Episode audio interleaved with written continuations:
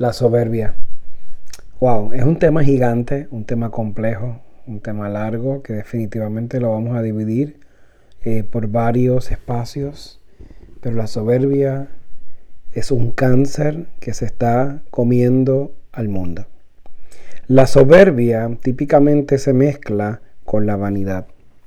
Y cuando ambas se mezclan, hace una, una combinación bien peligrosa, mortal para la humanidad asumimos, creemos y actuamos en consecuencia de nuestra soberbia.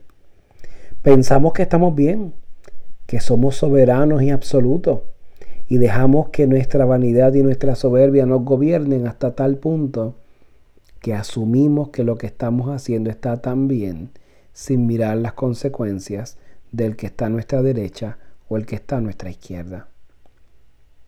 Yo no necesito estudiar de Dios.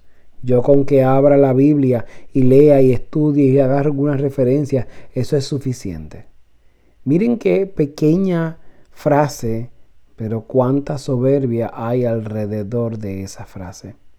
Pecado mortal contra la comunión con Dios. La soberbia al final del día ha destruido a la humanidad. No podemos criticar a otros que destruyen la humanidad si yo también aporto mi granito de arena siendo soberbio? Si fuera así de fácil estudiar la palabra de Dios, a esa interpretación tan única y particular y personal, ¿por qué Dios ha elegido ministros y ministras que se dediquen fundamentalmente a estudiar la palabra y a compartir la palabra de Dios, a compartir un mensaje de amor y de esperanza? Cuando la soberbia nos nubla, entonces lastimamos procesos.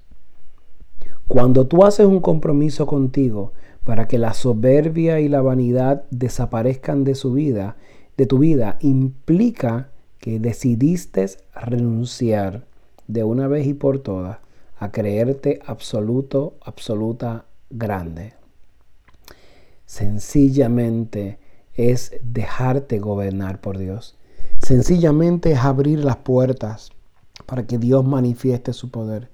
Es abrir las puertas para que el Evangelio se haga presente. ¿Cómo el Evangelio se va a hacer presente si dentro de la soberbia que has desarrollado por coraje, por mil situaciones que hay alrededor de tu vida, al final del día no logras ver que el Evangelio es más grande que tú?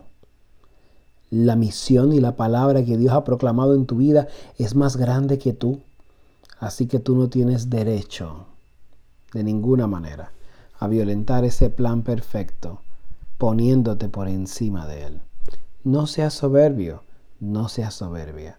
Si crees en este momento que no lo eres, quizás sí lo eres, quizás tienes un problema y necesitas hacer un pequeño examen de conciencia para encontrar esa comunión perfecta que Dios está tratando de compartirte.